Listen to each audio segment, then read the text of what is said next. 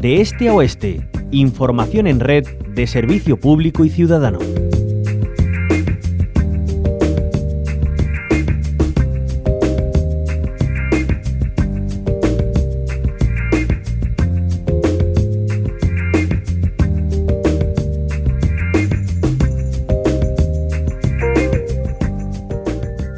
Abrimos en la onda local de Andalucía una ronda con partidos políticos eh, para valorar el 2022 y plantear los objetivos eh, de este año 2023.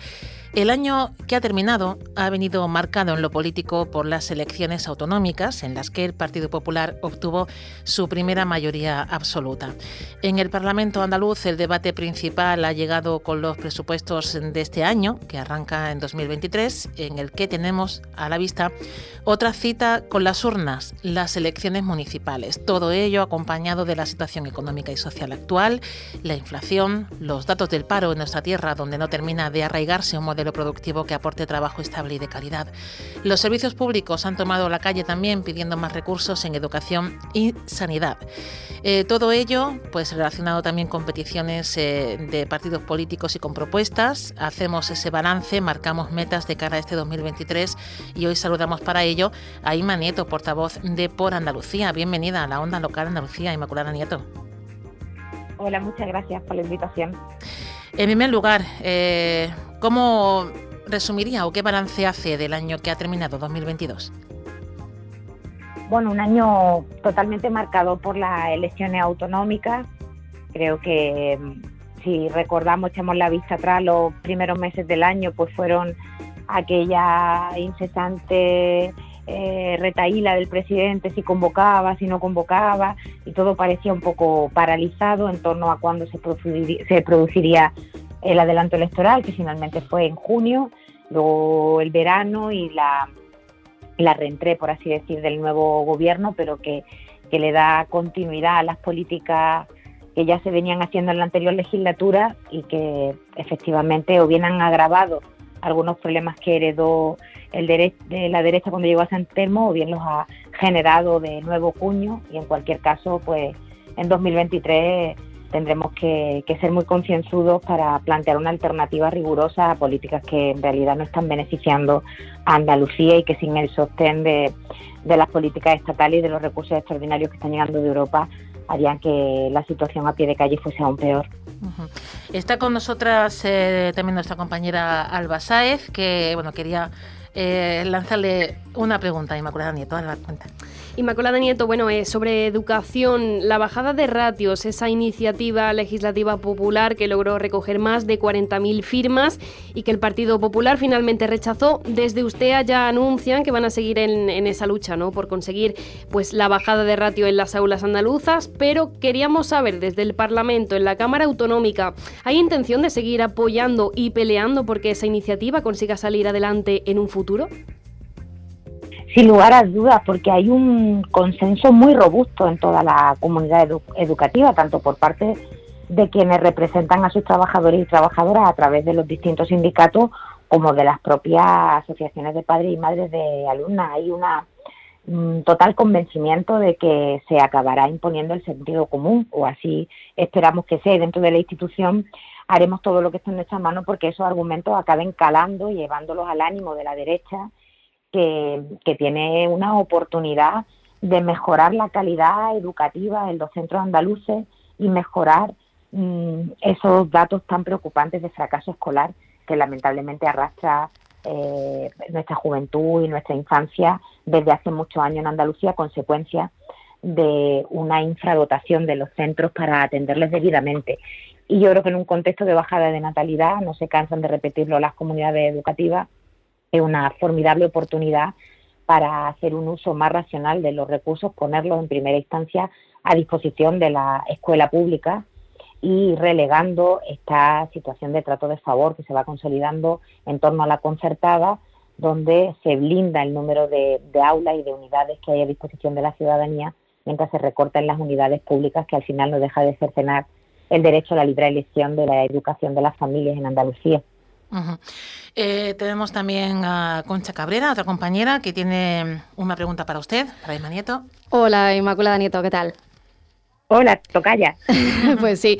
Bueno, vamos a, en este caso, dirigir la pregunta sobre el tema de las elecciones municipales. ¿Cómo van a encarar desde por Andalucía el tema de las candidaturas? Eh, sobre todo si cree que el electorado sabe identificar cada una de las formaciones que compone la confluencia y que se presentan a las municipales. Bueno, ya saben que lo municipal es una realidad muy plural conviven con una misma cita electoral municipios de todos los tamaños, pueblos más pequeños, eh, ciudades muy grandes, capitales de provincias, ciudades medianas y en cada una de ellas están articuladas las distintas organizaciones que hoy trabajamos juntas en el espacio político que es por Andalucía. En algunas tienen más representación que en otras, en otras no tienen algunas de ellas representación. Hay marcas que son, bueno, pues total y absolutamente identificables, como el caso de Izquierda Unida, que tiene una vertebración y una presencia en toda Andalucía, pues desde su fundación, y, luego hay otras que son más recientes o que no tienen tanta implantación. Hay en cada localidad pues se conocen las personas, se conocen las organizaciones y todas ellas tienen una referencia en el espacio político de trabajo común, que yo creo que es lo que la ciudadanía nos pide a todos los niveles, y donde puedan hacerlo lo harán. Y la identificación en realidad en lo local es más sencilla que, en ámbitos más grandes, porque al final en las municipales eh, prima mucho el, contacto persona a persona y también la trayectoria de las organizaciones si ya están en el ayuntamiento, si ya han gobernado, si han cogobernado, si han hecho una buena oposición. Con lo cual, algunas de las trabas que efectivamente tienen los cambios de nombre para espacios electorales más grandes en las localidades se, facilitan. Y, y, creo que bueno que no habrá problema para la gente identificar dónde están las políticas que le van a garantizar unas mejores condiciones de vida, más habitabilidad, más espacios verdes, mejor movilidad pública y una serie de, servicios garantizados en unas condiciones dignas, como, bueno, ya sabemos que tienen las localidades muchísimas competencias, pero no todas ellas desplegadas con la misma intensidad, a consecuencia en unos casos del ideario de quien gobierna en la corporación y en otros de la eh, de los palos en las ruedas que pone la Junta de Andalucía. Entonces, bueno, yo creo que estamos ilusionadas y yo creo que, que va a ser una, un ciclo de, elecciones municipales provechoso para, para la ciudadanía y creo que, nuestro espacio político será bien identificado en, en todas las localidades. Entendemos de sus palabras entonces, Inmaculada Nieto, que en cada localidad se va a estudiar eh, el nombre, la marca con la que se presenta la formación. Bueno, esto ya se está haciendo, es que depende de, de, pues como le digo, de la realidad organizativa de cada pueblo, de cada, de cada ciudad donde haya mimbres para, para hacer la alianza, pues tendrá una, una denominación similar, donde no lo haya, pues a lo mejor se utilizarán los nombres de las organizaciones. La verdad es que también en aras a que la gente identifique con mucha claridad quién se está dirigiendo a él para pedirle el voto eh, o a ella, bueno, pues se tomarán las decisiones que, que en cada municipio y cada asamblea considere más, más útil a ese objetivo de clarificar el panorama y de, y de llegar sin interferencias al electorado. Eh, decía que bueno que es, más fácil en lo municipal que, en lo regional. Eh, por Andalucía, como nombre, de por Andalucía es una confluencia que, bueno, es una marca, digamos, por llamarlo así, por resumirlo, eh, nueva que ha surgido en el arco parlamentario después de esas elecciones autonómicas. ¿Cree que mm, esa división que, existió ha podido confundir o, al, electorado ha perjudicado a la hora de que puedan tener eh, más representación en el Parlamento andaluz? Bueno, más que la división que, finalmente no se produjo, eh, yo creo que lo que sí ha tenido mucho que ver con el resultado ha sido la premura, es decir, una, mm, familiarizar al electorado con un nuevo nombre no es algo fácil, sobre todo si eres de una coalición que tiene unos recursos puestos a disposición de las contiendas electorales que sean modestos. Eh, y bueno, en ese sentido, y aun cuando íbamos todas las organizaciones juntas, saben que eh, Podemos llegó tarde, bueno, y hubo una serie de dificultades por las que además yo ya pedí disculpas en su momento. Y, y bueno, trabajar, estamos trabajando todos juntos. Ahora, eh, creo que estuvimos como seis semanas o algo así antes de las elecciones. Eh, bueno, pues divulgando el nombre y la propuesta política y demás. Y esto, desde luego, en una comunidad como la nuestra, tan poblada, tan extensa, es, complicado de hacerlo llegar al electorado. Eh, destacaba con nuestra compañera Alba Saez pues esa apuesta por la ILP para que baje la ratio, la apuesta por la educación pública. Eh, la sanidad ha sido otro de los temas que ha estado eh, en, en, la mesa de debate, en el arco parlamentario también, en, bueno, en la actualidad política en general. Para este 2023, ¿qué plantean desde Por Andalucía? en cuanto a la sanidad? Eh, ahí vamos, vamos a trabajar sin descanso. El tema de la sanidad pública está adquiriendo una gravedad que cuya responsabilidad no puede seguir eh, escondiéndose el gobierno de la Junta de Andalucía. Estamos en una situación complicada, no estoy dando yo ninguna primicia. Mm, eh, el problema en la atención primaria es muy grave, el problema de la urgencia hospitalarias también, el problema de, las demoras para una intervención quirúrgica, para una prueba diagnóstica, para que te vea un especialista. Esto no puede continuar de esta manera con un gobierno impávido que acaba de aprobar un presupuesto con cuyas cifras eh, a los únicos que garantiza unos beneficios extraordinarios a las empresas privadas de la salud pero con un presupuesto para el Servicio Andaluz de Salud que ni de lejos va a mejorar responder o resolver los problemas que están perfectamente identificados. Falta personal sanitario porque los contratos que pone sobre la mesa el Servicio Andaluz de Salud son contratos de menor duración y peor retribuidos que otros sistemas sanitarios y nuestra gente, después de que Andalucía haga el enorme esfuerzo de formarla, se está marchando a trabajar fuera. Y este es un problema que solo se resuelve poniendo a disposición del Servicio Andaluz de Salud unos recursos que la derecha le está reservando a las empresas privadas de la salud, que van como un tiro, que están recibiendo una oleada de asegurados y aseguradas nuevos formidables, con unos beneficios mm, vergonzantes en un momento como el que atraviesa la sanidad pública y abriendo una brecha de desigualdad que se suma a otras muchas que ya tiene Andalucía. Por tanto, nuestro trabajo durante todo este año va a ser incansable hasta llevar al ánimo de la derecha que esta situación solo se puede revertir tomándose en serio la gravedad del problema, haciendo una planificación objetiva y rigurosa de los recursos que requiere la sanidad pública para mejorar, planificando bien que hay un montón de facultativos que se van a jubilar en los próximos años y garantizando a toda la ciudadanía, viva donde viva, que puede elegir una sanidad pública, algo que hay algunas zonas de Andalucía donde en este momento no es que la sanidad pública no sea de la calidad que todos desearíamos, sino que es que no existe. Y esto está ocurriendo en provincias como la de Cádiz o la de Huelva y son situaciones que, como le digo, desde por Andalucía, sin descanso, vamos a tener sobre la mesa con propuestas concretas para resolverlas, porque la situación, si no, va a llegar a un punto de no retorno. y, no podemos permitirlo porque hay mucha ciudadanía que no puede eh, permitirse estar esperando a que le diagnostiquen nueve meses, un año o a que le operen un año y medio, dos. Esto no es, mm, y podría hablarnos en términos de, crueldad. Creo que esta prioridad no está siendo bien atendida y desde luego vamos a poner toda la carne en el asador para que se revierta esto. Em, desde el Gobierno andaluz eh, nombran a esta legislatura eh, como la legislatura del diálogo. Ahí ha habido encuentros con eh, Antonio Sanz, el consejero de la presidencia. Hace unos días anunciaba que iba a retomar de nuevo esos encuentros con todos los partidos políticos para bueno pues recoger propuestas de cada uno, intentar adaptarlo ya con ese presupuesto que está en marcha en este año 2023.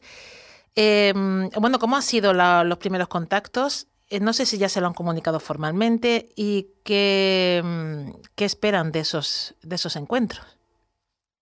Eh, bueno, sobre esto último, el anuncio de retomar los contactos, oficialmente aún no nos han comunicado nada, bueno, pues supongo que lo harán en los próximos días.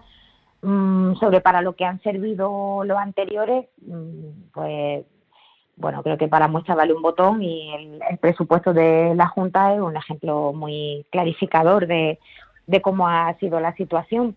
Al final el gobierno de la Junta utiliza estas reuniones para em, dar una apariencia de, diálogo o de gobierno amable que utiliza la, la mayoría absoluta de una manera prudente, pero la realidad no es esa. La realidad es que en la tramitación de los presupuestos eh, ha sido un ordeno y mando, una mayoría absoluta de rodillos de las de toda la vida, con una ponencia de la ley donde se tumbaron todas las enmiendas y una comisión de Hacienda previa al Pleno donde volvieron a tumbarse todas, creo que se salvaron eh, dos o tres enmiendas en la comisión y alguna más en el debate final plenario. Es decir, mm, el presupuesto está hecho milimétricamente eh, al criterio y deseo de la derecha del Partido Popular y por eso traduce lo que traduce. ¿no? Como le decía antes en el ámbito de la sanidad, pues unos beneficios eh, extraordinarios para las empresas de la sanidad, para las multinacionales farmacéuticas, una manga ancha para los fondos de inversión que están entrando en el campo, en el sector agrario a saco, eh, ninguna medida para bajar los precios de la vivienda, que son un problema muy grave en muchas zonas de Andalucía y que además se están extendiendo. Y ahí no hubo ningún tipo de, mm, traducción en, acuerdo eh, de eso, de esas reuniones que, nos estaban, a las que nos estaban convocando, sino una excusa para poder decir a la ciudadanía que bueno que había diálogo porque se estaba citando a la oposición. Bueno, citar a la oposición no es dialogar, y poner los miles para un acuerdo no es precisamente eso y cada vez que lo utilicen para hacer ese teatro lo vamos a denunciar, como ya hicimos por otra parte en la tramitación del presupuesto donde quisieron utilizar ese encuentro para decir que habían tenido la mano tendida a la oposición y bueno, esto no podía ser algo más alejado de la realidad. Van a seguir yendo, entiendo, ¿no? Cuando les inviten a, estas reuniones, aunque la actitud va a ser la misma o, o quizá van a ir un poco más, eh, bueno, con, las cosas más, eh, por así decirlo, beligerantemente? Yo creo que cuando el gobierno cita hay que, hay que estar. Lo que ocurre es que sí que ahora vamos a pedir, antes de ir, saber cuál es el objetivo último de las reuniones, porque si esto es pues cumplir con un expediente para, para seguir adornando una puesta en escena pública de una mayoría absoluta que se está gestionando como el PP gestiona todas las mayorías absolutas cuando las consigue, pues la verdad ahí lamentablemente dejaríamos de acudir. Si hay alguna otra manera un poquito más razonable y democrática, si me permite, mm. de abordar esos encuentros, pues, pues mejor. Pero vamos, en general, eh, nosotros y yo personalmente nunca falto a, a este tipo de citas por cortesía institucional en primera instancia, claro. Bueno, volviendo a este, y como última pregunta ya para cerrar la entrevista, si le parece, Inmaculada Nieto, volviendo a este 2023, a esa cita que tenemos en mayo, y teniendo en cuenta, bueno, como red de emisoras municipales y ciudadanas, eh, bueno, dirigimos sobre todo al mundo rural, em, eh, ¿Qué retos son los más importantes para el medio rural? Eh, ¿Cuál es la, puerta, la apuesta de, Por Andalucía? ¿Y qué es lo que esperan de las urnas en los municipios andaluces en la cita de mayo? Pues mire, yo creo que el, reto mayor que tiene la Andalucía rural, que al final es la inmensa mayoría de la de, nuestra tierra, a pesar de que la concentración de población se produzca en, ciudades de mayor eh, porte, de mayor tamaño, el reto es tener una certeza de prosperidad y de, y de generación de riqueza y de empleo sin tener que marcharse. Es decir, este mm, esta resignación con la que se está hablando cada vez con más naturalidad de la Andalucía vaciada no puede ser. Y tenemos que conciliar todos los usos productivos que ya le dan prosperidad y vida a nuestros pueblos con los que vienen a futuro. Y yo creo que ahí está probablemente el debate mollar para las municipales. Y es que se apliquen y se apliquen bien los fondos extraordinarios europeos que tienen que servir para conciliar, como le decía, esos usos, esa eh, agricultura tradicional, esa eh, ganadería extensiva, ese turismo sostenible, rural, con esas nuevas fórmulas eh, de garantía de empleo, de transición eh, energética, de energía renovable, pero dándole a todo una planificación que no haga de nuestros pueblos, pues, eso, tener que renunciar a algunas de sus formas de vida eh, en aras a otras que vienen como con una apisonadora también de la mano de multinacionales que nada tienen que ver con nuestras pequeñas y medianas empresas ni con, ni con nuestras personas autónomas. Ahí hay un reto muy grande y desde luego lo hay en los servicios públicos porque no hay ninguna decisión que tome sea el gobierno de España o sea el gobierno de la Junta que no acabe impactando en el territorio. Y por tanto hacen falta gobiernos municipales muy sensibles con las necesidades de la gente, muy rigurosos a la hora de planificar cómo van a ordenar urbanísticamente eh, su suelo para los próximos años y cómo van a garantizar que la gente joven tiene un porvenir, si así lo quiere, en su tierra. Y creo que, en esos retos encaja muy bien nuestro proyecto político, nuestro espacio político de ensanchar la democracia, los derechos y garantizar al final desde lo sencillo, desde lo concreto, que haya unas mejores condiciones de vida y de trabajo en nuestra tierra. Así que lo afrontamos con ilusión. Creo que el proyecto es bueno para el conjunto de Andalucía y que especialmente lo va a ser para las zonas rurales, por, por cuanto nosotros y nosotros negamos la mayor, no nos vamos a resignar a que haya una enorme etiqueta encima de, nuestra comunidad autónoma que ponga que Andalucía pues tiene una parte que se va vaciando sin que nada pueda hacerse por ello. Claro que se puede hacer mucho, se puede vertebrar mejor el territorio, tener mejores comunicaciones, garantizar que hay médicos, que hay escuelas y que hay, hay que hay trabajo. Y mm. cuando se dan cuando se da esa ecuación, eh, los pueblos se revitalizan y, nosotros no vamos a renunciar a, a pelearlo y a pelearlo desde los gobiernos municipales. Pues esperamos que sea un antes y un después, como bien dice, que se revitalice ese medio rural y, bueno, que sea siempre en favor de, la población, pues para que no se nos vacíen nuestros pueblos. Inmaculada Nieto, portavoz de Por Andalucía, como siempre, muchísimas gracias por atendernos. A ustedes por su llamada. Un abrazo.